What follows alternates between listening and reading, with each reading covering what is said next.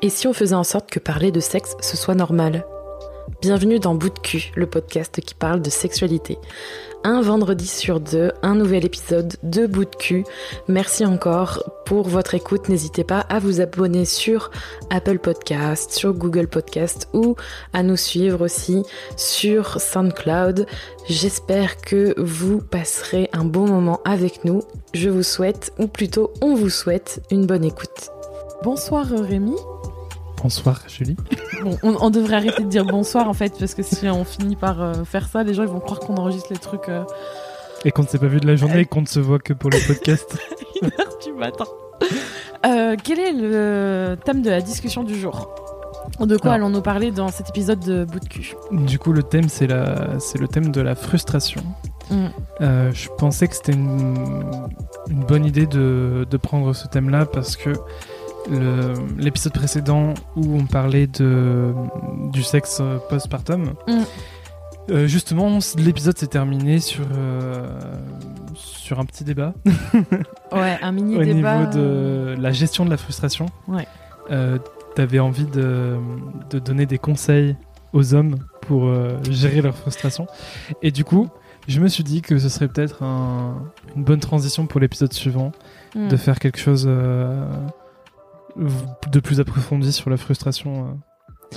Voilà. Et évidemment, comme c'est un podcast sur la sexualité, ça va être euh, euh, la frustration sexuelle. On va pas parler de la frustration parce que on arrive, on ne peut pas manger de chocolat et qu'on aimerait bien manger de chocolat. Après, la thématique du podcast, c'est la sexualité. Donc, on pourrait parler de frustration euh, dans tous ces états, mais on va parler un peu de ce qu'est euh, la frustration quand même. Et c'est euh, pour l'anecdote ce que j'étais en train de regarder parce que j'étais en train de regarder la définition de la frustration. Parce qu'en fait, je pense que on peut pas parler d'un sujet tant qu'on connaît pas euh, vraiment ce que c'est. Donc, c'est quoi la frustration? C'est l'état de quelqu'un qui est frustré, empêché d'atteindre un but ou de réaliser un désir. Comme ça, au moins, on a la vraie définition de la frustration. Je dis ça parce qu'on est un peu tatillon sur les mots dans notre vie. Donc, euh, c'est un peu pour ça. Donc, la frustration sexuelle. Alors, tu disais que j'avais envie de donner des conseils euh, aux hommes par rapport à ça. Alors, pas, pas que je me sente euh, ultra légitime là-dedans, je le rappelle à chaque fois dans chaque épisode, euh, c'est toujours lié à notre euh, euh, expérience, notre ressenti, notre vécu, notre perception de la sexualité, et on essaie d'apporter des informations qui sont aussi objectives par rapport à pas mal de choses, mais ça reste un point de vue. Je serai jamais là à dire que j'ai la vérité euh, Ah bon? vraie, tu vois. Tu non, je pas- suis- non, L'oracle de la sagesse. je suis pas l'oracle du sexe. Nouveau titre. euh, Ouais, c'est ça. Donc euh, la frustration.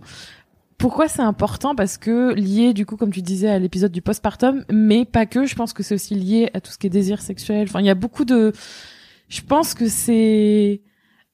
Je pense que la frustration sexuelle, c'est un des trucs qui, je pense, génère euh, du du positif et du négatif. D'accord. Donc déjà, euh, tu lances euh, Je lance une un débat, bombe là direct. Je pourrais faire drop the mic, mais si je fais ça, vous m'entendrez plus.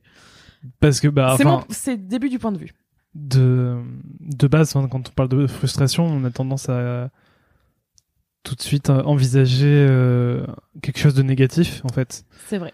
Donc c'est vrai que, enfin, avant que tu dises qu'il y avait un côté positif et un côté négatif, euh, je concevais pas la frustration comme euh, quelque chose qui pouvait apporter du positif. Même si maintenant que tu le Alors, dis, je, Ouais. je- j'imagine un peu là où tu veux en venir, mais euh, Tu veux que je, tu, veux tu que peux je- développer si tu veux. Euh, on va commencer par là. Euh, pourquoi je dis que c'est positif et négatif? Alors, c'est vrai que ça peut paraître bizarre, mais euh, tu m'as en, en préparant l'épisode et en y pensant, je me suis dit ça peut être positif parce que je trouve. Alors, c'est peut-être par rapport à notre histoire aussi.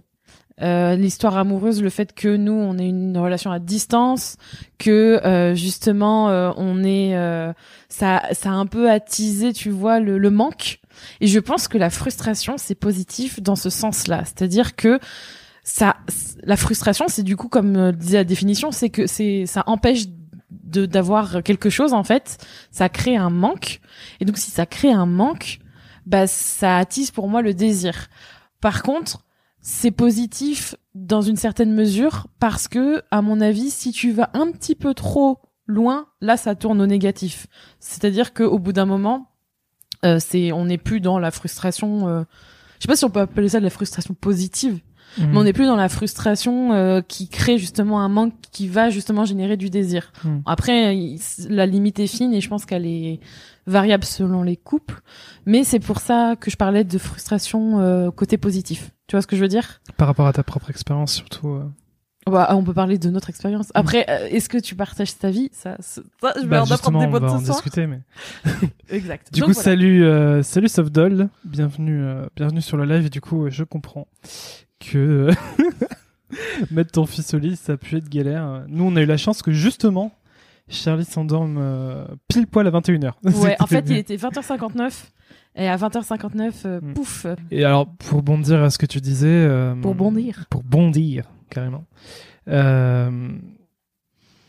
Je te rejoins en partie, mais pas totalement. Après, je pense que c'est surtout une question de de sensibilité au désir et comment on vit son désir. Je pense que c'est un truc qui est hyper personnel et chacun chacun vit son désir à la manière à sa manière, pas à la manière d'ailleurs. À la manière que l'on choisit. Chacun vit son désir à sa manière. Et moi, j'ai pas besoin. J'ai pas besoin d'un manque en fait pour euh, attiser mon désir quoi. Donc euh, Mm. je je le vis pas comme ça. Après, je peux comprendre que que certaines personnes justement euh, dans le manque euh, ont une augmentation de leur désir. Moi, je Mais moi, je suis pas comme ça. Ouais, moi, ouais, moi, je trouve que ça marche euh, plutôt pas mal.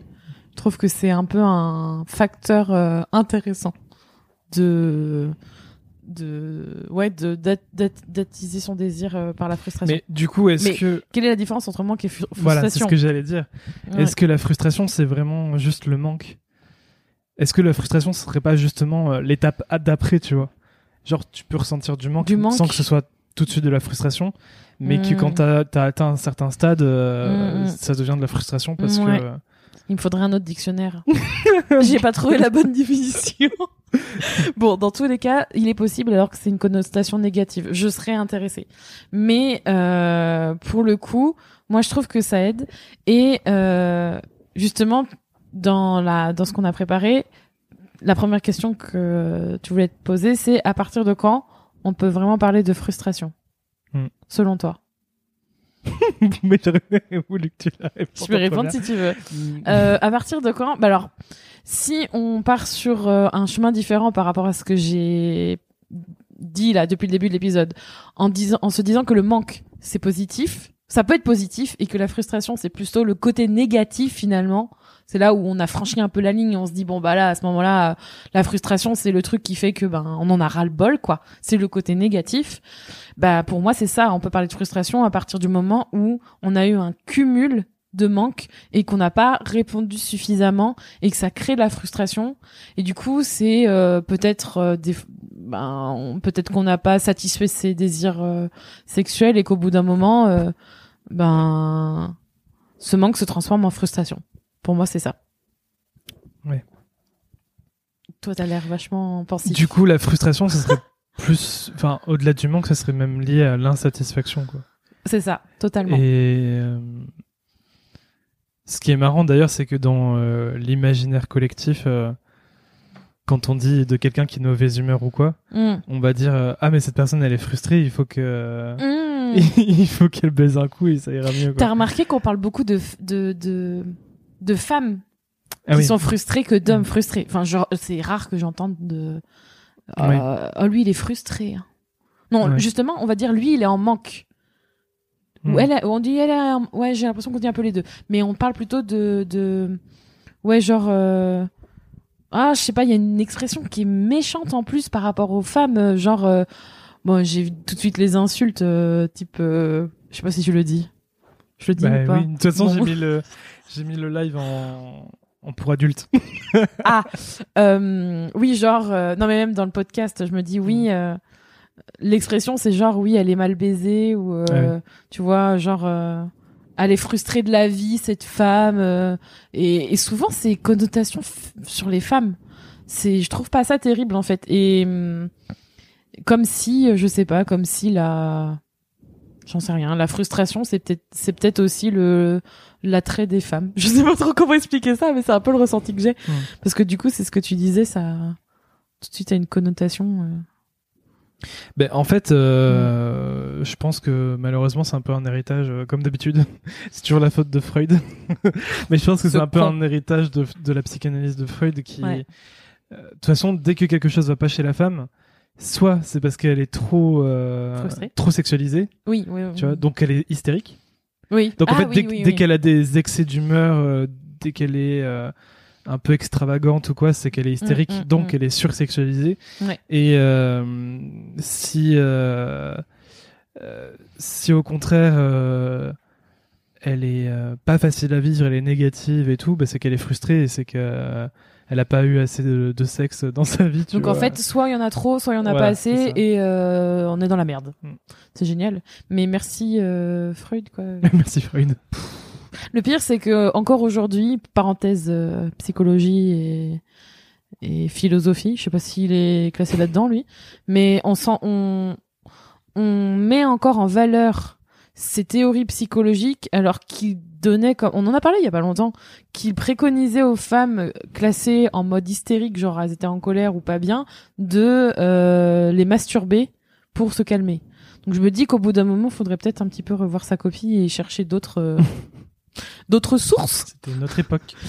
ouais malheureusement euh, ça, ça évolue mais on a encore un peu de mal donc oui pour moi à partir de quand on peut parler de frustration pour revenir à la question Mhm. c'est ça donc pour toi ce serait un peu la même chose ou? Je...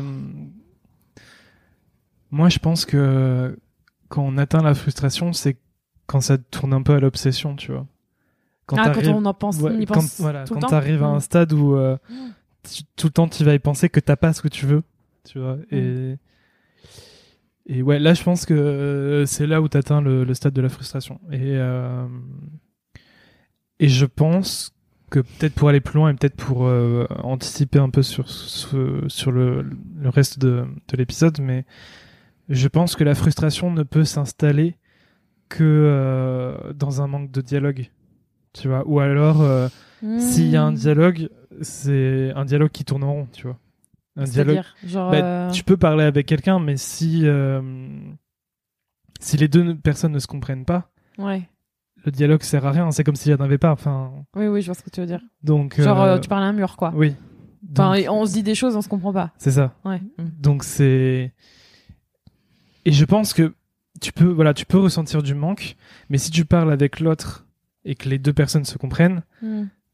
je pense que tu tu, tu ne peux pas aller vers la frustration.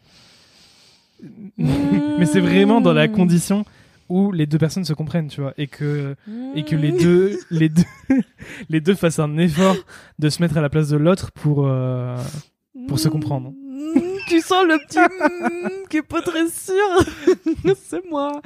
Euh, oui et non. Parce que je pense que tu peux très bien être frustré et mal vivre ta frustration, mais tout à fait comprendre ce que l'autre traverse, être dans une compréhension. Mais comme c'est tes propres émotions et que c'est tes propres. Je pense que c'est aussi lié à ce que tu ressens toi. Euh, des fois, euh, ben, t'as beau être dans le dialogue et la compréhension, si t'as pas ce que tu veux, t'as pas ce que tu veux. Donc la frustration, elle est là. Enfin, si elle est là, euh, c'est qu'à un moment donné, je pense que pour passer à autre chose et ne plus être frustré, ben, il faut avoir ce que t'as envie. Enfin, il faut, faut, li- faut libérer ça. Et ça peut être difficile. Euh... Donc, tout pour, du coup, pour revenir à, à, cette, à cette histoire de frustration, euh, ça peut se manifester comment, du coup, pour toi? Un manque de dialogue? Enfin, une ignorance, genre on s'ignore et on... Mais Pour un peu diagnostiquer ça. dans le côté euh, à partir de quand la frustration euh, intervient et comment elle se manifeste? Moi je Mm. pense vraiment qu'il y a ce côté un peu obsession et euh, et moi quand j'entends frustration j'entends un peu rumination tu vois donc c'est vraiment Mm. quelque chose qu'on garde à l'intérieur et c'est pour ça que Mm. je parle de de manque de dialogue parce qu'on Ouais. intériorise beaucoup et c'est quelque chose qu'on se répète qu'on se répète qu'on se répète et qu'on se concentre sur euh, le manque en fait sur Ah. chose qui n'est pas Je vais peut-être dire, un, je vais peut-être dire un truc justement parce que c'est très, c'est très drôle, mais j'ai l'impression qu'on enregistre des épisodes où c'est un peu thématique par rapport à notre vie. en même temps c'est logique Mais euh, aujourd'hui, euh, est-ce que est-ce que tu trouves qu'on n'est pas dans un dialogue? On est dans un dialogue? Enfin, on fait un podcast sur le sexe. Oui. Mais est-ce que tu es frustré? Euh, alors du coup, si je, je me calque par rapport à, à la situation à mes actuelle les, définitions que j'ai données de la frustration, selon moi, euh, peut-être que je suis pas encore au stade, tu vois, peut-être que j'ai pas encore passé le stade de la frustration, mais euh, ouais, c'est peut-être plus de l'insatisfaction et du manque que de la frustration en elle-même. Ok. Tu penses que la frustration, ça, ça amène de la colère, un Ben, ressentiment oui, contre voilà. la personne En fait, je je comprends la situation. Alors, Je pense qu'il y a peut-être ça, il y a peut-être ça la aussi. situation aussi, parce que les personnes peuvent très bien écouter cet Oui. épisode et ne pas du tout comprendre. Alors du coup, si vous n'avez pas écouté l'épisode précédent euh, où on a parlé justement du sexe post postpartum, euh, ce qu'on avait dit, qu'est-ce qu'on avait dit déjà Euh, Ce qu'on avait dit, bon, alors, Non, c'est surtout pour remettre dans le contexte. oui, oui, oui. On, est, De- on, on enregistre cet épisode à l'époque où justement on est dans une phase postpartum Voilà. De notre sexualité, on peut dire ça aussi.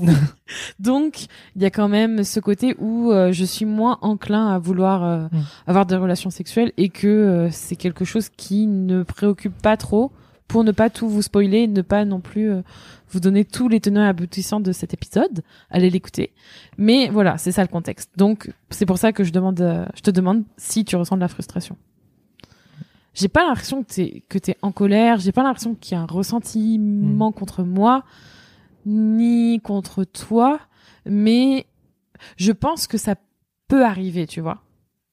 Je, je, dans le sens où Mm. ça, si tu, tu vois, c'est pour ça que je te disais qu'au bout d'un moment, ça, ça, ça, ça dépend en fait le degré de chacun, le degré de tolérance, le contexte, il y a plein de choses, mais ça peut très bien Mais basculer. justement, justement, dans- après, euh, on va discuter de comment gérer la Mm. frustration et, et les solutions à apporter. Et je pense que Ouais.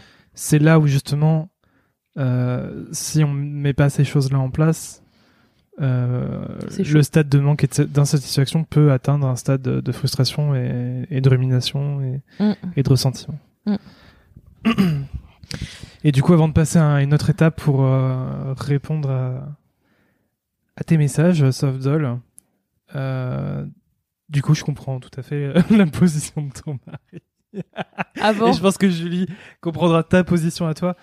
Mais euh, Ouais. c'est tout à fait entendable. euh, et, et en même temps, euh, faut pas culpabiliser. Enfin, c'est la faute de personne. Hum, hum, hum. C'est la faute de personne et et du coup, ni, le- ni le, le mari ni la femme n'est coupable dans l'histoire. Hum. Et c'est pas parce que euh, c'est pas parce que la, la maman ne, ne se sent pas prête que c'est qu'elle doit se sentir coupable. Euh, la frustration, je pense, c'est la suite du manque. C'est l'étape où on contient nos sentiments négatifs. Ouais, c'est un peu ce que je disais. Du coup, ça rejoint un peu euh, mon avis.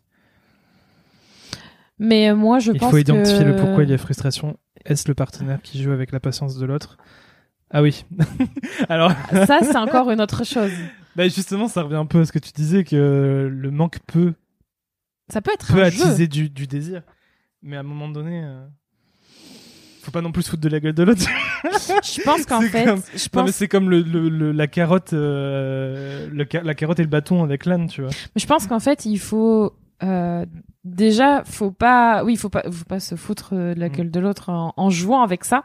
Enfin, Indéfiniment. indéfini. Non, mais surtout à son insu, parce que je pense que ça peut être un truc qui peut être, voilà, sur très très peu de temps, genre juste un petit jeu euh, mignon. euh, on crée un manque. Non mais on crée un manque, mais c'est pas non plus. euh, ça, ça peut être intéressant, mais je pense que euh, au bout d'un moment, le, le seuil de, tolé- de tolérance de la personne, euh, il est limité, quoi. T'as pas envie de. Voilà, il faut pas jouer avec les limites parce que ça peut se retourner contre contre toi et contre votre relation, donc ça sert à rien. Mais il faut. à, chaque fois que je dis ce mot, en fait, euh, j'ai vraiment, j'ai tellement hâte qu'on ait le matériel pour faire des jingles parce que je vais le mettre. euh, c'est le moment communiquer.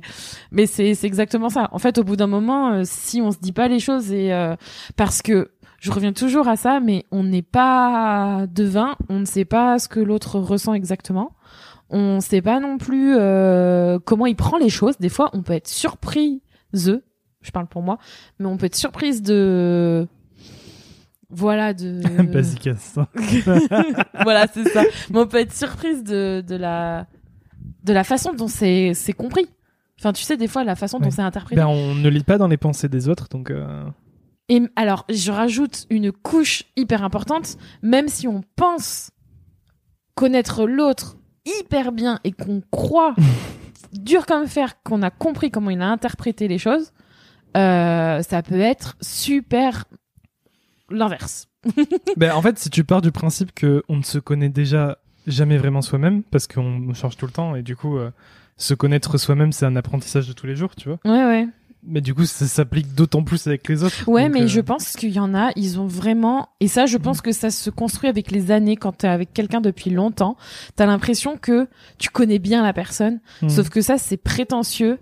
Et je trouve que c'est, on s'en rend pas compte parce qu'on prend ça pour acquis, Hmm. alors que on connaît tous les trucs. Oui, il faut jamais prendre ça pour acquis, blablabla. euh, on connaît la chanson, mais en fait, pas vraiment. En fait, on, on a l'impression que nous, on n'est pas concernés et que, bah non, on connaît bien la personne qu'on a en face de nous, alors que non, il y a en fait, les gens ils changent et euh, peut-être que ce que tu lui as dit, il l'a mal pris, mais il te l'a pas dit. Il y a des non-dits aussi. Enfin voilà, c'est surtout que nous, tu vois, on est devenus parents, donc il y a des choses qui changent. Voilà, on est on est des êtres en constante évolution et il faut pas prendre les choses pour acquis. Et des fois, ben on peut être vraiment surprise de la façon dont c'est interprété.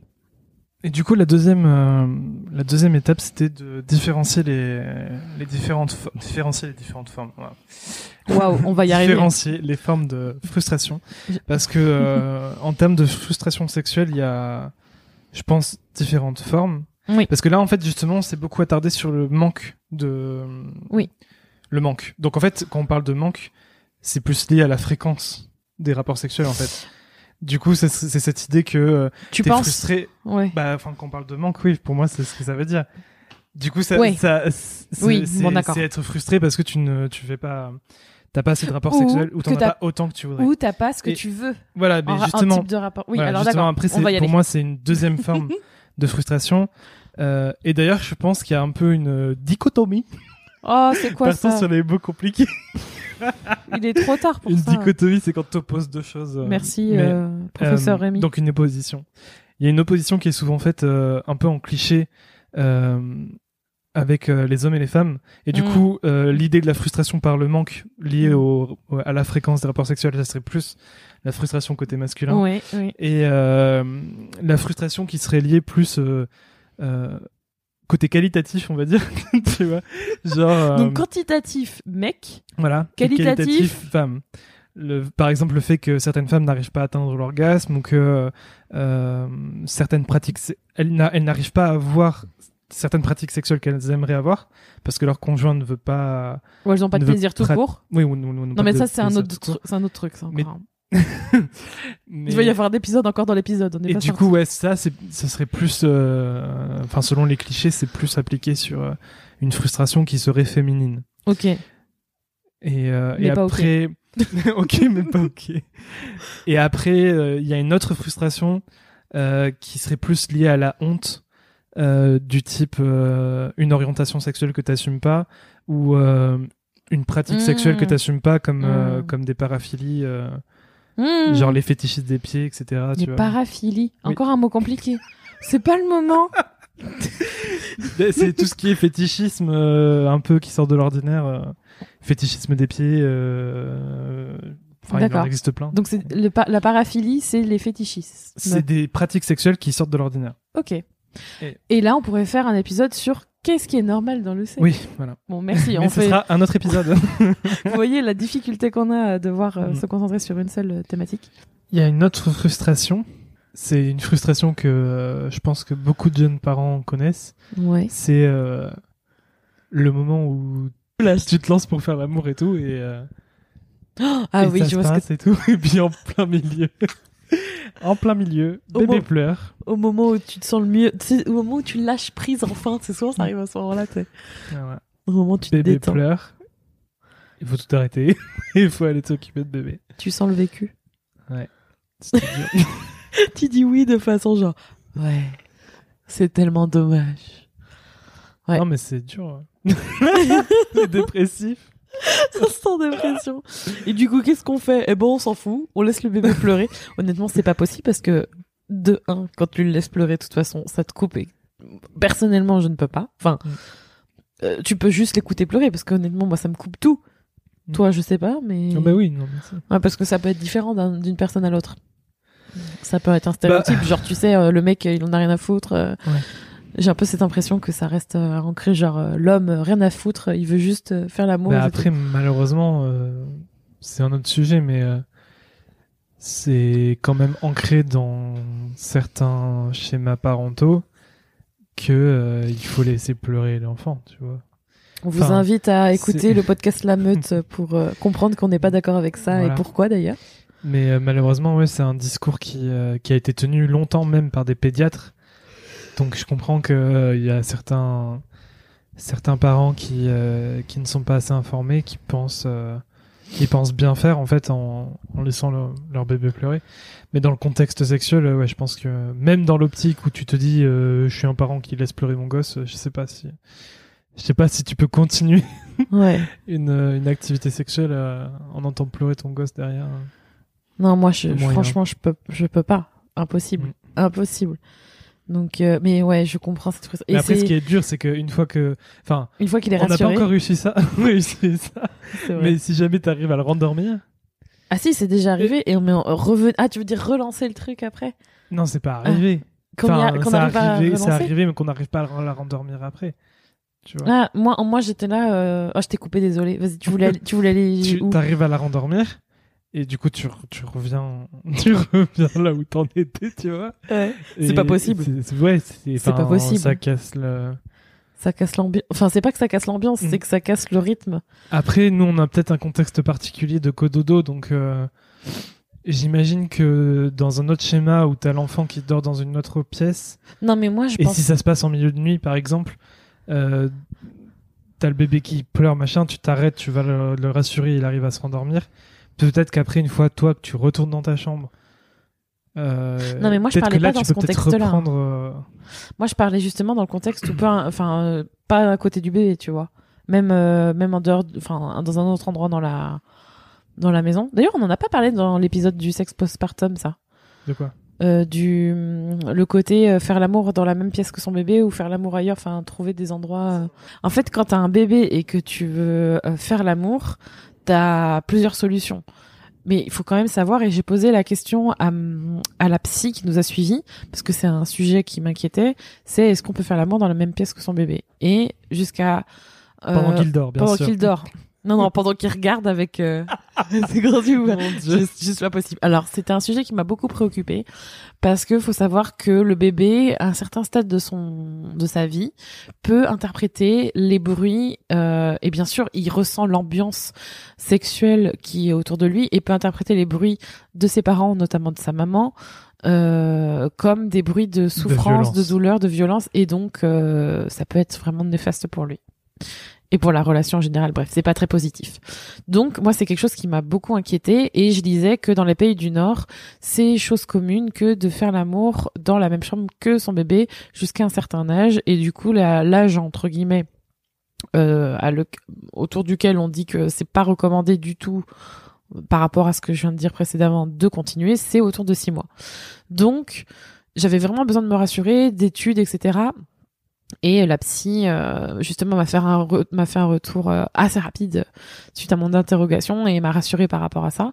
Et ça m'a, ça nous a permis, du coup, de pouvoir profiter de notre lit d'une certaine manière sans avoir à, à trop s'inquiéter. Mais il n'empêche que, arrivé à un certain stade, moi, ça me dérangeait et je pense qu'on avait vraiment besoin de trouver d'autres endroits euh, pour ça. Donc, euh, si j'ai un conseil, c'est trouvez-vous un endroit cosy euh, en dehors de votre chambre euh, euh, pour vous donner rendez-vous. Parce que oui, on dit oui, il faut être. Alors moi, ce que j'aime, ce qui me saoule, c'est de d'entendre oui, il faut être créatif, hein, il faut faire appel à son imagination et faire ça ailleurs.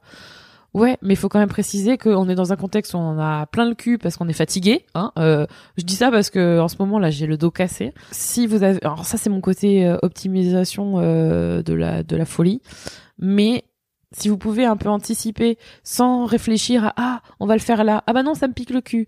Ah on va le faire là. Ah non j'ai mal au dos. Enfin voilà vous. En fait on perd du temps. Et je trouve que c'est dommage de se prendre le chou pour trouver un endroit alors qu'en fait t'as juste envie de poser tes fesses et de d'être à l'aise là où tu veux faire l'amour. Donc autant anticiper un peu ça. Donc quand je disais confortable c'est aussi voilà faut être réaliste. Euh, moi je pense que euh, c'est un c'est un un pourcentage euh, euh, made by euh, Julie juste parce que j'ai envie de le sortir comme ça, mais 90% des personnes, ou des femmes en tout cas, je pense, ont envie de d'un truc confort, tu vois. Un truc confort quand elles font l'amour après avoir donné la vie. Donc, j'imagine que tu as envie quand même de poser. Je m'avancerai pas autant là-dessus, mais. Je m'en fiche, moi, j'assume. si ça te fait plaisir, j'assume parce qu'en fait, j'assume parce qu'en fait, on n'en parle tellement pas et je pense qu'il y en a beaucoup qui ont envie quand même de d'avoir le confort avant tout. Voilà. Oui, mais après de là dire 90%. Je sais pas, c'est le chiffre de la de la folie, je le sors comme ça. Bref, voilà, c'était mon ma tirade pour faire l'amour dans un endroit confortable et euh, déculpabiliser les mères et les pères et les partenaires qui font l'amour dans la même chambre que leur enfant jusqu'à un certain âge. Ce n'est pas déviant. Alors j'ai entendu ça, euh, jusqu'à ce qu'on. Bah déjà de base, euh, le cododo n'est pas forcément bien vu par tout le monde. Alors en plus, euh, si ça part sur des détails sexuels comme ça, ouais. forcément. Voilà. Oui, mais alors du coup, par rapport à ma question que je te disais. Il n'y a pas de question, tu as juste mis la frustration oui, numéro oui, euh, que tu me disais, 50 000. Que même après que tu as réussi à rassurer bébé. Ah oui, moi c'est un pas te remettre dans le truc. Mais même si ton bébé il est dans une autre chambre. Alors en fait, je pense que euh, ça demande double, deux, voire trois, voire quatre, cinq, enfin beaucoup plus d'efforts quoi, euh, de se remettre dans le bain parce qu'en fait, moi je je ressens ça hormonalement et par tout le le, schmilblick euh, que ça fait à l'intérieur de soi de devenir euh, mère en tout cas pour moi, ça joue beaucoup sur mon plaisir personnel que tu vois c'est un peu comme quand quand tu travailles sur un projet et que d'un coup t'es t'es coupé par autre chose et qu'il faut revenir te reconcentrer dans ce projet. Bah, c'est exactement la même chose quand pour faire l'amour. En fait, t'es dans un truc, d'un coup t'es coupé par un truc super opposé où ça te demande autre chose. Et après, ça te demande encore plus d'efforts de revenir dans cette ambiance euh, sexuelle où euh, justement t'avais déjà ça te demande de faire abstraction de certaines choses. Et je trouve que du coup, c'est d'autant plus. Enfin, moi, je pense que c'est c'est à cause des hormones en ce moment que je dis ça. des hormones de l'allaitement peut-être, de la matrescence, tout ça. Donc euh, c'est plus dur de revenir dans cette ambiance pour moi. Donc faut tout mettre de son côté. Le, lieu, euh, le partenaire qui est peut-être justement plus à même de, de remettre euh, la personne à l'aise. Le mot confort résonne dans ma tête. Confort et et, plaisir. Mais du coup, voilà, c'est euh, là où on voit qu'en fait, quand tu creuses un peu, euh, il peut exister euh, plein de formes de frustration et, et je pense que chacune de ces formes ne se résout pas de la même manière. Et puis même, est-ce qu'il y en a une qui doit vraiment... Enfin, il y, a même pas de... Alors, je reviens déjà sur le, côté... Euh, femme homme. Alors déjà c'est bah, c'est un cliché vous avez bien compris que c'était du bullshit hein. C'est pas forcément du bullshit parce que je bah pense que si tu regardes les statistiques Oh non, tu vas pas sortir ça. mais non, mais effectivement, beaucoup d'hommes sont plus frustrés sur le côté euh, quantité. Et, oui, mais et, beaucoup de femmes sont plus frustrées du côté euh, qualité, tu vois, plus que quantité. J'ai l'impression qu'on parle d'une tranche de jambon. Lui, il a pas cette jambon. Tu veux combien de tranches Et toi, t'aimes pas, toi, t'aimes pas la qualité du jambon. Euh... Tu veux du jambon artisanal. c'est débile, ce que je dis. C'est la fatigue. Mais. Mais en même temps, mais en même temps, cliché avec un en même temps, hein. évidemment, il y a des hommes qui euh, n'ont pas envie d'avoir euh, une fréquence de malade et qui, du coup, mmh. peuvent être plus frustrés du côté qualité. Mm. Parce qu'il y a des hommes qui n'arrivent pas euh, toujours à avoir Puis des je orgasmes. pense que tu peux avoir les deux ça. combinés, voire Oui. les trois combinés. Enfin, je veux dire, euh, tu, com- tu combines les couches, tu sais. Mais c'est possible. du coup, t'es pas dans la merde. ben, c'est difficile et du coup, oui, je vois. Ce. Mais je suis assez d'accord avec toi sur. euh, Les statistiques. Alors, en termes de pourcentage, on est plus sur euh, 80%. non, je me suis pas renseigné. Oh là là là là là là, tu es un scientifique. En plus, c'est tellement pas le cas. Tellement pas. Mais en tout cas, euh, je suis assez d'accord sur euh, les types de, enfin les ces formes de frustration qu'on peut euh, qu'on peut évoquer. Après, ça reste euh, cliché pour euh, la description qu'on en a fait là au tout début, mais ça peut être appliqué euh, à toute personne. Et le plus important, c'est déjà d'identifier qu'on est qu'on vit une frustration. Ça, ça va être un truc important justement euh, pour euh, pour savoir comment la gérer parce qu'on va passer à comment gérer la frustration du coup vu que maintenant qu'on sait que c'est quelque chose qui existe et qui est pas forcément bon pour euh, sa sexualité que ce soit euh, individuelle ou en couple ou, euh, ou ou plus si affinité euh, faut savoir admettre qu'on est frustré enfin admettre accepter qu'on vit une frustration parce que j'imagine qu'il y a beaucoup de personnes qui font avec. Alors, je pense que ça, c'est un argument qu'on sort beaucoup dans les épisodes aussi. Euh, le ça ira mieux après, le fameux euh, je gère, tu vois, genre euh, je je vais faire en sorte que ça change, Mm. mais ça change pas. Et ça, c'est dur. Je trouve que c'est le truc le plus compliqué à, à vivre, d'autant plus quand on est dans une phase de changement ou que euh, que que ce soit quand on devient parent. Bon là, nous ça nous parle plus maintenant, mais ça peut être quand on a un nouveau partenaire, quand on je sais pas, quand on vit un grand changement. euh, il faut quand même accepter cette frustration. Enfin, Mais en fait, le simple, faut fait, le déjà. simple fait du temps qui passe euh, peut changer tes envies et voilà. Donc en fait, t'as même pas besoin de grands événements dans ta vie, mais euh, C'est vrai. Mais euh, faut faut comment dire Le truc c'est que comme on comme on le disait, il y a il y a toujours cette connotation que si on est frustré, ben on est quelqu'un de un peu on se met un peu de côté, on se met un peu plus bac enfin plus Puis- bactère, tu vois. aussi ce qu'il faut dire, c'est qu'on est quand même dans une société. euh, Alors, je De sais plus. performance. Ouais, alors je vais encore sortir un mot compliqué. Oh non, je vous c'est préviens. l'épisode des mots non mais compliqués. au moins je préviens. je sais plus Rémi que. va sortir un petit guide des mots compliqués. Non mais je sais plus où est-ce que je l'avais entendu, mais je trouvais que c'était un mot sympa, tu vois. tu es en train de faire euh, ton Emmanuel Macron là. Non. Euh, non, non, parce que c'est pas des, vieilles- des, des expressions vieillottes et désuètes euh, que je sors, c'est des mots, tu vois. Mais bref, bon, on s'en fout. C'était le, là. petit point politique Mais- pourri.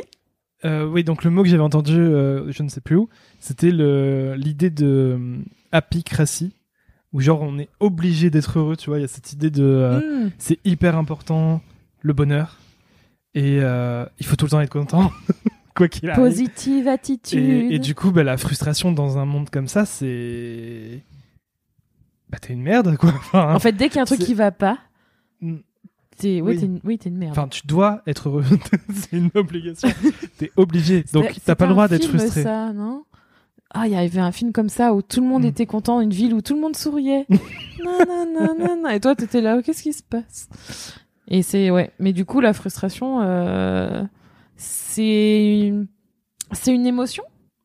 C'est une... euh, Non, je dirais plutôt que c'est un état d'âme. Ok. Alors, il y a pas longtemps, j'ai expliqué à Julie la différence entre émotion et état d'âme. Du coup, peut-être qu'on va en profiter pour le dire. Vu que tu mets ça sur, sur le tapis, Cet épisode est sponsorisé par tous les mots du dictionnaire. tu es un philosophe, écrit un livre. si tu savais. Euh, mais du coup, une émotion, c'est quelque chose qui se vit sur l'instant et surtout, c'est hum, une réaction. Oui. Donc, c'est-à-dire que tu vas vivre quelque chose euh, et c'est ton, souvent c'est physique, c'est Mm. ton corps qui va réagir. C'est pour ça que quand on est triste, on pleure, euh, quand on a peur, on tremble. euh, tu vois, voilà, il y a une réaction physique. Des émotions que je ne connais pas. Je suis vide d'émotions. je suis vide à l'intérieur. Donc, euh, donc voilà, les émotions, c'est vraiment une réaction et souvent, ça va de l'intérieur vers l'extérieur. Et, euh, et en fait, c'est une décharge pour se libérer d'un stress. Hmm. Donc, euh, t'as eu une, t'as eu un fort stress sur le moment. Ton corps va faire une réaction pour se libérer de ce stress. Mm. Et souvent, tu te sens mieux. Tu vois, ça dure pas. C'est un, un certain temps. Donc, tu vas ressentir un truc qui te rend triste. Tu vas Ah, pleurer.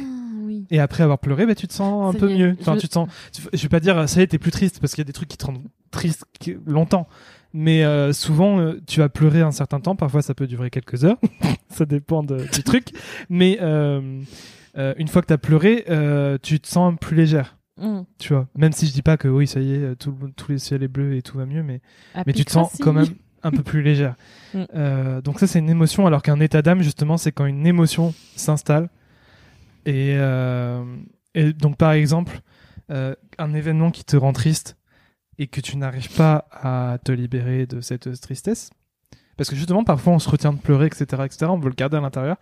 Et, et du coup, c'est quelque chose qui va revenir, qui va revenir, qui va revenir. Et là, Couche, ça devient couche, couche. un état d'âme. Et notamment avec la tristesse, ben, c'est là où on fait une déprime, puis une dépression. Et... Puis la mort. Voilà. Allez. Donc la frustration, la frustration, euh, je sais pas de quelle émotion ça peut, ça peut découler de la colère, Je pense. ça peut découler de L'envie. euh, Mm, ouais. La L'envie, je dirais pas que c'est jalousie. une, une émotion, mais Ouais, moi je suis.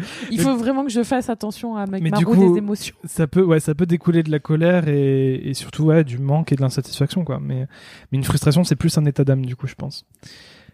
Voilà, c'était le point émotion, état d'âme. euh. Je sais maintenant, je me souviens quand est-ce que t'as expliqué ça la dernière fois. Mm. C'était à ta mère. Oui, Tu l'expliques à tout le monde maintenant. mais quand on me pose des questions, je Vous voulez savoir c'est quoi la différence entre un état d'âme et une émotion? Laissez-moi vous expliquer. C'est le mec dans la rue. Alors, une Ah, émotion mais Ou le mec en pop-up sur euh, le site internet. sur Twitter à chaque mot émotion. Est-ce que tu sais ce que c'est la différence entre une émotion et un état d'âme Non mais n'empêche, euh, c'est important. Parce que je, euh, petite parenthèse qui sert à rien, euh, j'ai vu il y a pas longtemps qu'il y a des jeunes, ils savent plus, enfin des jeunes, ça fait comme si on était des gros vieux là, des gros vieux cons, qui savent plus faire la différence entre un fait et une rumeur. Enfin une, un fait et Une euh, opinion. Une opinion. Mm. Ce qui est important quand même. oui, mais du coup, ça va rien à voir, mais c'était bien. C'était bien. Merci pour ce. C'était le moment nul et inutile. Non, pas inutile, mais merci pour cette anecdote. qui n'a rien à voir Moi, avec je suis Madame sujet. Anecdote et toi, t'es Monsieur Philosophe, professeur, Euh, docteur. C'est intéressant. Donc, Du coup, ouais, je voulais réagir sur ce que tu disais, Softdoll, euh, que qu'avec ton mari, vous avez euh, vous avez connu Madame Frustration, comme tu l'appelles. D'ailleurs, pourquoi c'est Madame Frustration Bah, c'est hein une frustration, donc on Encore on une femme, hein. C'est relou. Bah, pour une fois qu'il y a un mot qui est féminin, euh, hein, voilà. Ah ouais? Ok, pour une fois qu'il y a un Non, mot qui est féminin. non mais il y a y a cette idée de, de vouloir faire une langue euh, inclusive. Oui. Parce qu'il y a trop de mots justement qui Non, mais c'est juste qu'on dit que la frustration, c'est féminin, tu Oui, vois. bon, bref. Voilà. Ah C'était le moment relou. Euh, Qu'est-ce que je voulais dire? Je sais pas. Euh, Voilà, oui, que vous avez connu Madame Frustration en devenant parent, bah c'est un classique.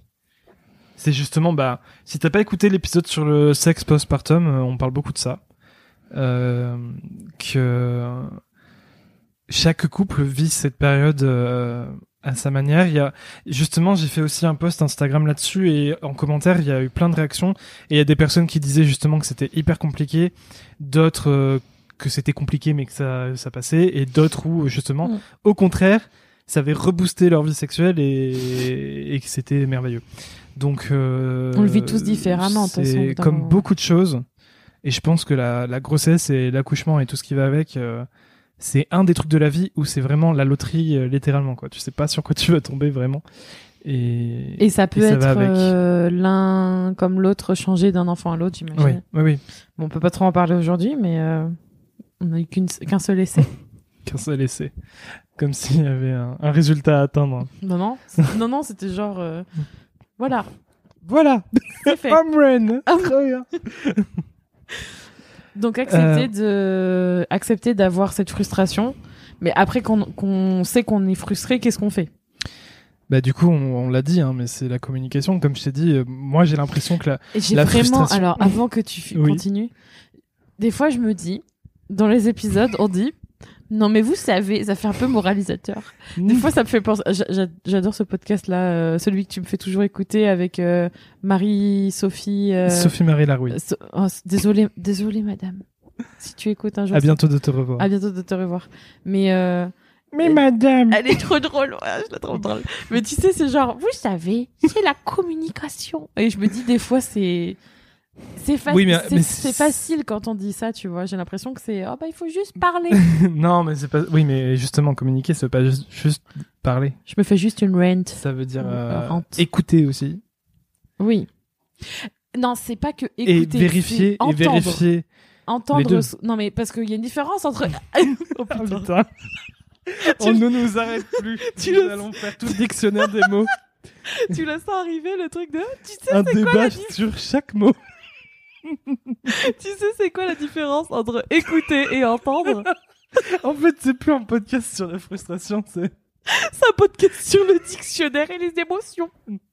Non, mais ça a une importance parce que entendre quelque chose, c'est vraiment, euh, c'est vraiment l'assimiler et faire le que la que les, le process, tu vois le le ou alors c'est l'inverse. Entendre, c'est t'entends quelque chose et écouter, c'est vraiment assimiler l'information et faire en sorte que t'en fasses quelque chose et que c'est pas juste, t'es pas juste là à je sais plus, il y a une différence entre les deux, mais en, tout cas, il y en a un où c'est superficiel et l'autre c'est plus euh, plus en profondeur et t'acceptes plus de enfin les informations et tu fais en sorte d'en faire quelque chose. C'est t'es pas juste là pour euh, comme réceptacle quoi.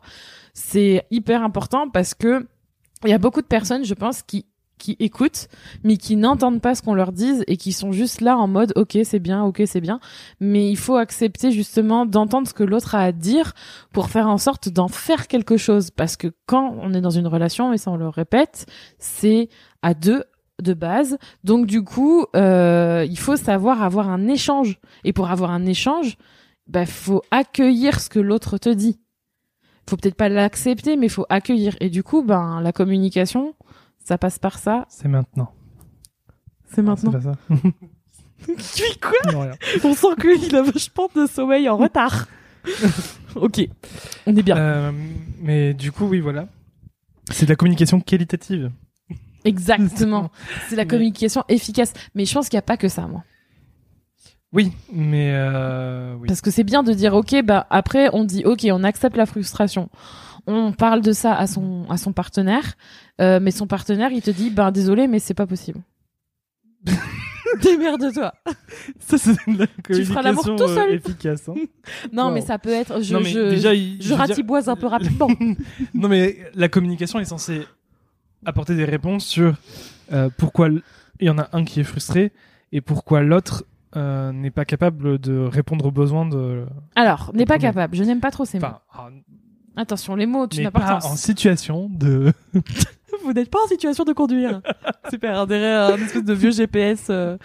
Non, mais en fait, c'est important parce que je pense qu'il faut pas qu'on est toujours sur cette culpabilité, surtout par non, rapport mais aux oui, mais justement, là, je te parle de un- capacité. Ouais, mais genre n'est pas capable de. Il y a pas Oui, de devoir. euh, Oui, mais justement, c'est pas dans ce sens-là que je le dis. Ah, d'accord. C'est dans le sens, euh, elle est pas en puissance de le faire. Oui, non. elle a pas ou... la possibilité de le faire. ou elle a pas envie. Bah, en- en règle générale, je pense que dans un couple qui s'aime, t'as toujours envie de faire plaisir à l'autre. Et parfois, t'as pas les moyens de le faire. Mais t'as pas forcément envie euh, au même moment. Non mais, D'où la non, mais frustration. quand je dis, non, mais Ou quand alors, je dis tu veux ah. faire plaisir à l'autre, je parlais pas littéralement.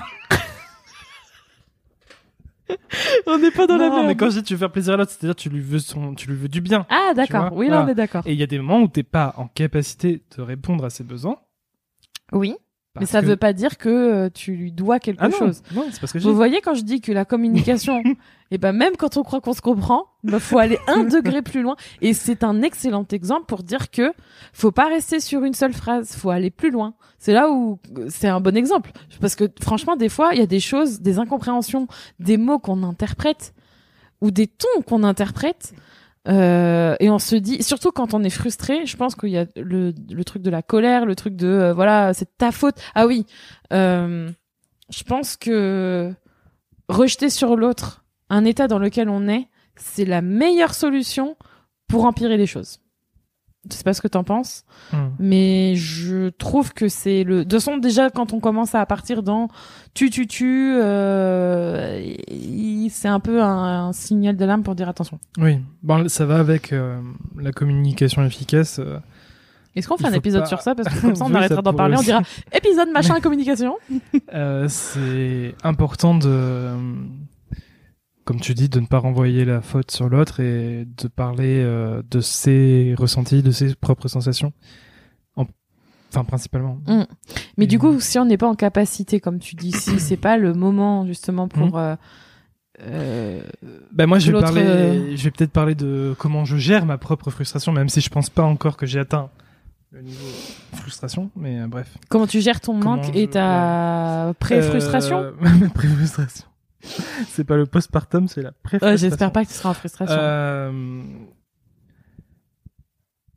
je je ne réfrène pas mon désir dans le sens où si je ressens le désir de me rapprocher de toi, je vais quand même avoir des gestes affectueux Mm. envers toi.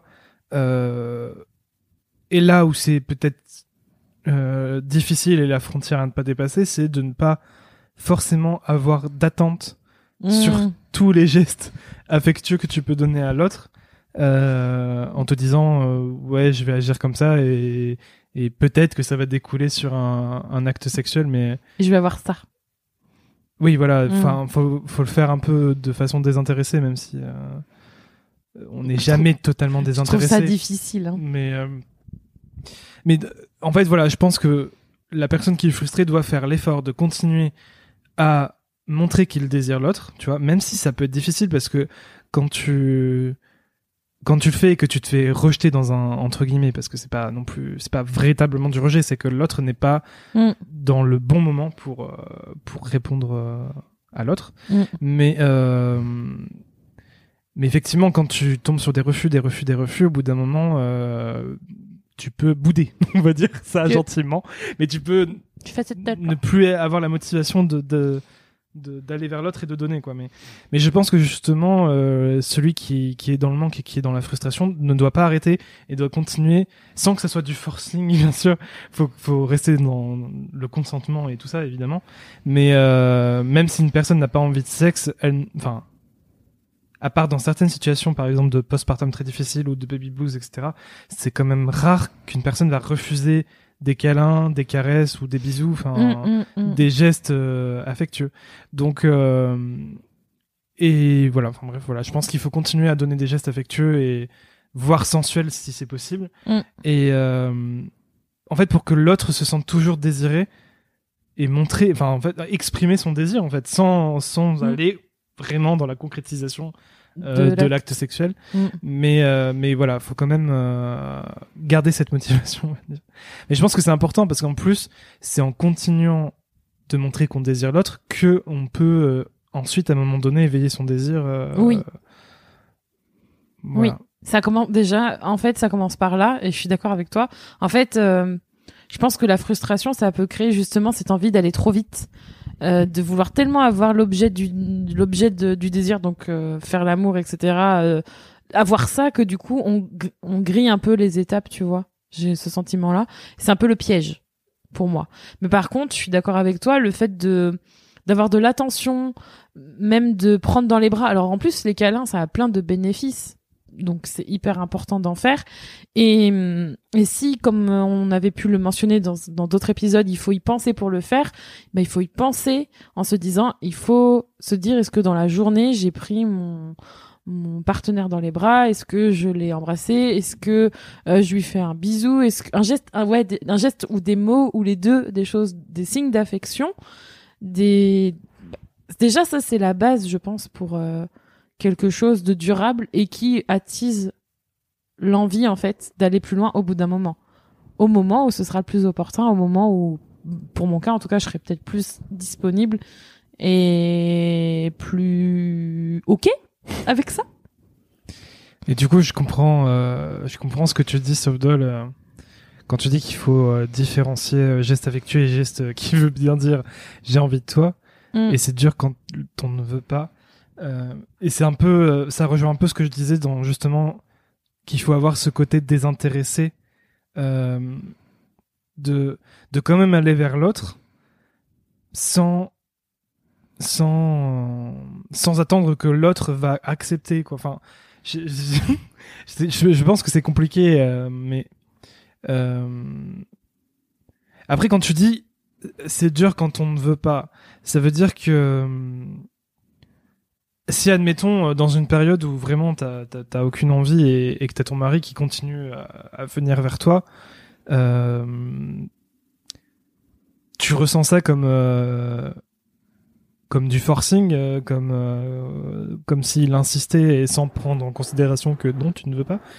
Euh, ou tu, tu peux prendre ça comme euh, juste l'expression de, de, de son désir envers toi, sans que pour autant il il, il veuille insister pour que tu comment on dit cèdes, voilà. Ah oui. Parce que je pense que ça peut être ça qui, qui est difficile aussi, c'est avoir le sentiment que l'autre il continue, il continue, il continue, euh, Mm, en mm, espérant mm. que tu finisses par céder. Parce que tu, bah, ouais, puis en même temps, c'est pas ça, c'est que tu sais qu'en fait, l'autre, il est, en, en fait, quand tu as parlé et que tu sais que l'autre, il est frustré, tu sais qu'il y a des attentes quand même, même si, fin, même si tu, tu verbalises que euh, finalement, c'est pas juste pour ça, mais c'est quand même, t'as, t'as un peu ce sentiment que, et je pense que, enfin, c'est très internalisé parce qu'on a de la culpabilité mal placée, on devrait pas avoir ça. Ben, on se sent coupable, en fait, de pas faire plus d'efforts alors qu'on, on a intériorisé ça alors qu'en fait on devrait pas sentir qu'on doit faire plus d'efforts pour faire plaisir.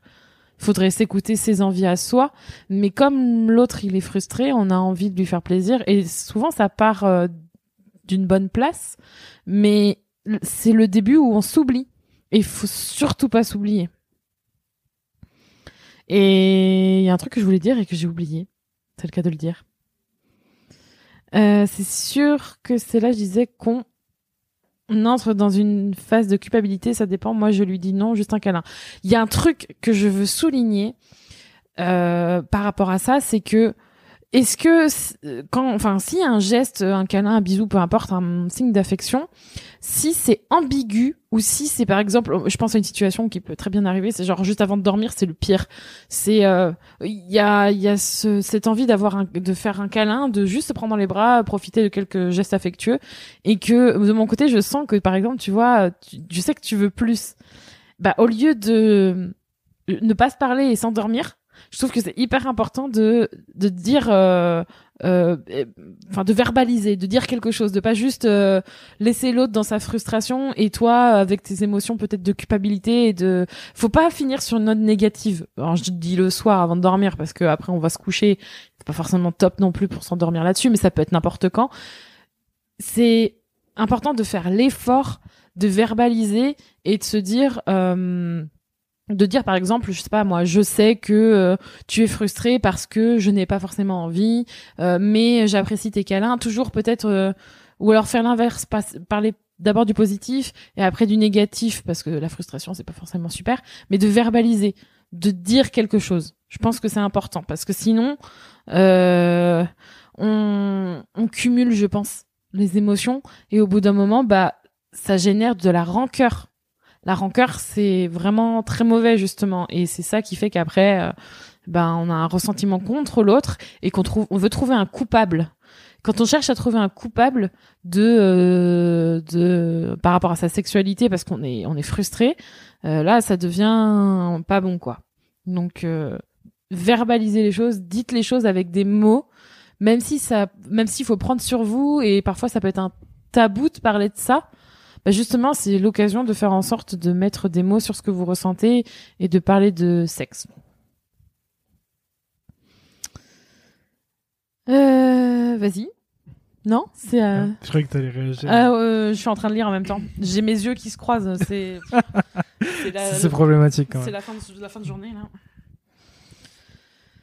Euh... Et du coup, ce que tu dis, Softdoll, effectivement, euh, le consentement, c'est toujours la priorité. Hein. le consentement est le plus important dans ces cas-là. Bah, quand on dit verbaliser, c'est verbaliser aussi euh, son l'autorisation d'accès, hein, comme on dit. Faut dire si on est d'accord ou pas. Et quand il y a des, des, des malentendus euh, avec des gestes ou même des mots ou des... En fait, à un moment donné, quand il y a un doute ou quand on sent qu'il y a un truc qui est pas clair, faut mieux, pareil, verbaliser. Je reviens à la même chose. Et après, j'ai envie de rebondir aussi parce que je, enfin, je trouvais que c'était un détail hyper important euh, qu'on avait mentionné dans l'épisode précédent, mais euh, euh, je, je dis pas que c'est la solution magique à tout, mais j'ai l'impression quand même que on cristallise beaucoup des problèmes de frustration sexuelle, etc., euh, sur le fait de cette obligation à la pénétration. Oui. Et parce qu'il y a aussi ça qu'il faut s'interroger. euh, qu'est-ce que qu'est-ce qu'on n'a pas envie en fait? C'est c'est quoi? C'est le, le vrai contact physique en lui-même ou c'est certains moments de l'acte sexuel qu'on n'a pas envie? Donc est-ce Mm. qu'on n'a pas envie de la pénétration par exemple? Ben Alors dans ce cas, si on n'a pas envie de la pénétration, qu'est-ce qu'on aurait envie? Mm. Tu vois? Et et du coup, je pense que c'est c'est un début de chemin euh, pour rejoindre un peu les deux. euh. Mm. Qu'est-ce que l'autre a envie? Qu'est-ce que tu as envie de faire? Et et avoir beaucoup de patience aussi parce que ça peut être aussi une- un passage où bah t'as pas forcément envie du tout parce que nous on a parlé de postpartum mais il y a plein d'événements dans la vie qui font qu'on n'a pas forcément envie ça peut être un deuil ça peut être une maladie nous on n'a pas traversé ça euh, heureusement mais ça peut être le cas. Et hum, je trouve qu'on est on est sévère en fait avec euh, avec soi-même. On est sévère aussi sur euh, ce côté bah tu dis tu parlais de happycratie c'est ça? Ouais. moi j'ai envie de dire il faut aussi être dans cette norme et cette productivité ce, ce- cet idéal qu'on nous a mis dans la tête ou qu'on s'est mis dans la tête parce que la société fait que. Et du coup on a toujours ce sentiment que il faut. Parce que on sait pas pourquoi mais il faut et c'est là justement où on se, on se force et où on crée euh, des choses en nous qu'on n'a pas envie de ressentir et qu'on n'a pas envie de, de de faire grandir. Donc du coup, c'est important de de vraiment être honnête avec soi-même, commencer par soi, savoir ce qu'on a envie, ce qu'on a envie de donner à ce moment-là parce que ça peut très bien évoluer et être tolérant avec soi et se donner le droit de patienter. Et euh, je reviens au consentement. Si quelqu'un, par quelques mots que ce soit, ou quelques gestes, ou quelques, je sais pas, actions, vous fait euh, ressentir la culpabilité, de la honte ou quoi, ou, ou que vous n'êtes pas normal, ou que quelque chose ne va pas bien chez vous, euh, n'hésitez pas à en parler à quelqu'un d'autre, bah, ou alors à lui, à lui énoncer que que non, c'est pas un problème. Et c'est là où je me dis que souvent, quand on arrive dans ces dialogues-là, justement, la personne, elle est dans une frustration de colère et qu'elle cherche coupable et que euh, là, on est dans un degré peut-être plus haut. Mais en tout cas, euh, ouais, d'abord se faire plaisir à soi et ensuite trouver peut-être ensemble des, hum, comme tu disais, des manières de faire, euh, soit de faire l'amour ou de, je sais pas, de vivre sa sexualité autrement. Parce que je trouve, comme tu dis, on s'enferme dans des schémas. Mm. Et euh, souvent, les trucs qui fonctionnaient avant, on se dit pourquoi ça fonctionne plus maintenant. Et, et je trouve que c'est difficile de se réinventer. Tu sais, dans sa sexualité, quand on est bien installé, entre guillemets, on a l'impression que ben pourquoi tu vois ça, demande de faire encore plus d'efforts à un moment où déjà c'est difficile. Tu vois ce que je veux dire? Ben après, euh, je comprends, je comprends ce que tu dis, Softdoll, mais du coup, euh, c'est euh, c'est aussi au mec de d'apprendre à apprécier d'autres choses que la pénétration, parce qu'il y a il y a plein de choses à faire. Mm. Et du coup, bah, c'est cool si vous si ça s'arrange, si ça s'est arrangé que vous avez envie de faire le deuxième, euh, c'est cool. c'est l'idéal Enfin, l'idéal, non. non mais c'est l'idéal de bien s'entendre Oui, c'est l'idéal que ce faire soit un deuxième que ce enfant soit euh, arrangé. c'est vous qui voyez Et du coup, alors, on a parlé surtout de comment moi je gérais la ma frustration frustration. Et toi, quand tu as eu des périodes de frustration, que, est-ce que est-ce que tu as des méthodes Enfin, je sais pas. alors je pense que la frustration elle est aussi liée euh, à l'importance du sexe dans sa vie en règle générale tu t'en souviens plus Euh, si, beaucoup de masturbation et euh, beaucoup de masturbation. Je pense que j'arrivais à me satisfaire de ça. Et euh, parfois des- beaucoup d'essais et euh, de d'essais justement. Et c'est là où justement j'essaie de pas culpabiliser. Hmm. parce que je me dis mon dieu mais ça se trouve tu traverses la même chose en ce moment. Où tu sais où t'essayes d'aller vers l'autre et tu tu sens qu'en fait euh, tu sais pas pour alors moi je pense que à ce moment-là c'était pas forcément mieux. Tu sais pas pourquoi l'autre il a pas envie de faire l'amour avec toi mais il veut pas te le dire mais en même temps il veut. En même temps il sait pas trop lui-même et t'es dans un flou artistique global et toi t'es là d'accord ok et c'est là où tu dors frustré et en colère et t'as pas les réponses et tu vois et tu Mhm. cumules ça donc En fait, euh, je pense que j'étais très trop patiente. Beaucoup de patiente, beaucoup de patience, Beaucoup de patientes dans mon beaucoup de masturbation. enfin, beaucoup de masturbation, euh, façon de parler, mais genre dans le temps, euh, ça compense.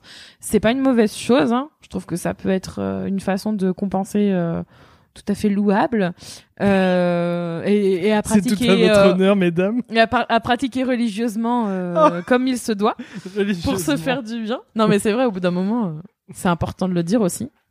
Parce que j'ai encore, et ça, on n'en a pas fait d'épisode encore sur ça. Non. Ah là là, j'ai tellement de choses à dire là-dessus. Euh, du coup, c'est vrai que il faut pas justement, euh, faut pas se dire ok, bah j'attends que ça, ça se passe à deux. Euh, non, moi ça me, ça a réussi à me satisfaire aussi. Donc du coup, c'est comme ça que je le gérais, mais jusqu'à un certain point. Tu vois, à un moment donné, euh, stop quoi. Donc il a fallu que je mette le stop, Le stop. le stop, stop et qu'on y aille où?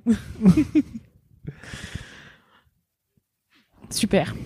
Sur ce, Sur ce. une petite tisane au lit. Euh, faut passer par les bas pour trouver les hauts, en effet. On essaie pas, voilà. Je pense que aussi, il faut, au-delà du dialogue, il faut accepter d'essayer des choses à deux quand on est dans une passe de frustration autour de, de la sexualité de toute façon. Et qu'à un moment donné, un peu comme ce qu'on est en train de vivre avec des nuits sans sommeil, avec un bébé, se dire que c'est une phase. Faut pas se dire que c'est une voie sans issue, parce que sinon là c'est le, le Ouais, mais truc. tu vois, euh, ça, ça contredit un peu ce que tu disais au début de l'épisode en disant euh, Oui, faut pas se dire ça, se- ça passera tout seul. Donc en fait, dans un sens, oui, c'est une phase, mais, mais il faut quand même. euh, ah je suis d'accord. Enfin, si tu oui, laisses faire les choses toute seule, ça Oui. passera pas. Ah mais quand Donc je... il faut quand même Ah être, proactif. alors c'est très une très mauvaise euh, comparaison. Donc comment t'as dit toi tout à l'heure avec le mot compliqué C'était quoi le mot compliqué euh, de truc de comparaison Non Bon laisse tomber. Allez, il est trop tard pour ça. Alors j'ai pas fait de mots compliqués pour les comparaisons, j'ai fait un mot D'accord. compliqué pour les oppositions. Ok, oh là là. Tu vas me perdre dans mon fil de pensée. Euh... euh, je voulais dire, c'est peut-être une mauvaise comparaison avec le cycle du sommeil du bébé parce que c'est quelque chose qui doit se faire un peu tout seul, c'est vrai. C'est plus, j'avais envie de dire, quand c'est une phase, c'est que c'est un élément de la vie sexuelle d'un couple, comme euh, beaucoup euh, le disent. Voilà, il y a, c'est pas linéaire et euh, comme on oui, a pu le dire dire. que c'est pas dé- que c'est définitif. c'est ça, c'est pas définitif. Il y a, en fait, euh, des fois, d'ailleurs, c'est un truc, on le dit aussi, ça, tout se passe trop bien. Tout se passe trop bien, c'est bizarre, il devrait y avoir un problème. euh, Pour, enfin, et, et en fait, on est perturbé par les par les, les éléments ou les événements qui sont soit ça se passe trop trop bien, soit tout, tout nous arrive, euh, c'est de la merde et tout, euh, il y a rien de bien qui pourra nous arriver. Mais en fait, je trouve que au final, on se concentre euh, soit sur le négatif, soit sur le positif, mais notre vie, elle est pas, elle est pas une ligne droite. Hein, c'est toujours ça. Ça dure peut-être plus longtemps certaines phases, mais c'est une phase. Et il y a toujours une, une phase de sortie aussi. Et elle est très, euh, cette sortie, elle est très dépendante de, de plusieurs facteurs. Mais les, le premier facteur, c'est nous. Enfin, c'est, nous en tant que personne et nous en tant que couple. Donc, si vraiment ça pèse, et je pense que là, dans le côté frustration, à un moment donné, faut s'autoriser aussi des portes de sortie mutuelles. Dans le sens où euh, faut y aller par élimination, trouver euh, les solutions au fur et à mesure, trouver des solutions, proposer des solutions, faire en sorte de se dire ok, qu'est-ce que qu'est-ce que tu veux, qu'est-ce qu'on peut faire, qu'est-ce que qu'est-ce que t'as envie, euh, ok ça ça fonctionne pas, est-ce que euh, voilà, est-ce qu'on essaye autre chose? Et je le redis, je pense que je vais le dire comme la communication dans tous les épisodes parce que encore encore aujourd'hui par rapport à l'épisode sur la thérapie, malheureusement, c'est mal perçu, mais il faut demander de l'aide ou faut en parler. Alors je sais que c'est pas je sais que ce podcast il existe pour ça parce que justement, on parle très peu de sexe, le sexe en couple. Alors là euh, pff, encore on moins. parle beaucoup de façon superficielle, mais on n'en Ouais. parle pas dans ce qu'on ressent et tout ça. C'est ça, pas les, les ce qui pour moi, euh, c'est- enfin ce qui pour nous c'est les, les vraies choses qui font que euh, on réagit comme ça. Et du coup, il, faut euh, il faut en parler. Alors, je pense que en tout cas pour moi, le plus facile ça a été de voir quelqu'un qui euh, qui était euh, habilité à m'apporter des réponses tout de suite, ou du moins c'est ce que j'ai cru, mais en tout cas c'est quelqu'un qui, qui je sais allait m'accompagner, donc une sexologue, une thérapeute ou, ou un ou une psychologue, quelqu'un de confiance, mais qui était habilité à, à pouvoir m'aider. Par contre, je sais, et en tout cas c'est mon point de vue, c'est difficile de trouver quelqu'un avec qui partager sa vie sexuelle qui est proche de nous et qui... Euh, alors ça peut être des amis, mais euh, moi en tout cas j'ai toujours eu du mal à... Enfin je sais pas, j'ai trouvé personne vraiment, vraiment, vraiment sur la durée avec qui parler de ma sexualité. c'est pas dans mes... C'était pas dans mes habitudes. Et quand je dis parlez-en, je pense d'abord un, un, ou une professionnelle parce que pour moi euh, c'est mon c'est mon ma vie perso. Mais c'est difficile de vous dire ok ben j'en ai parlé à une amie et ça m'a soulagé alors que ce serait faux. Mais je pense que ça peut arriver aussi. Vous pouvez trouver quelqu'un qui est une oreille attentive. Ne vivez pas dans la frustration. Ne vivez pas votre frustration seule euh, sexuelle euh, ça n'a aucun intérêt ça ne fera que construire justement ce que tu disais, un état d'âme qui ne sert à rien. Il faut accepter, ça et faire en sorte d'avancer. Euh... Merci d'avoir écouté cet épisode. N'hésitez pas à vous abonner et à partager Bout de cul et à lui donner 5 étoiles sur l'application de podcast que vous écoutez. N'hésitez pas non plus à écouter et réécouter les épisodes déjà disponibles. Nous, on se retrouve évidemment dans le prochain épisode. Et en attendant, prenez soin de vous. Bisous.